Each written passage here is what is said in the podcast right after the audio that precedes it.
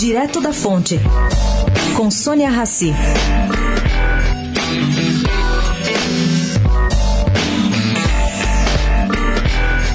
O presidente Michel Temer comunicou ontem, em almoço em Nova York, organizado pela Brasil US Business Council, sua intenção de votar a proposta de reforma da Previdência depois do fim do processo de eleição, agora em outubro.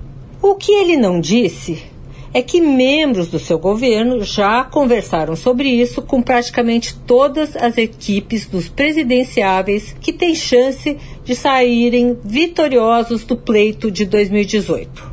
Assim, o presidente espera que deputados e senadores, passada a preocupação eleitoral, sejam convencidos a aprovar a reforma.